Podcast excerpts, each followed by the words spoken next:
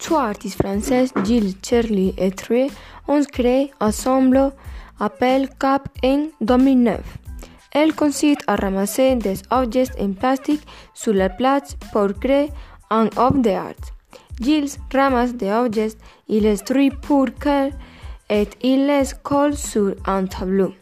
Charlie réalise des vidéos 3D avec les objets et trier prend des photos de ces objets.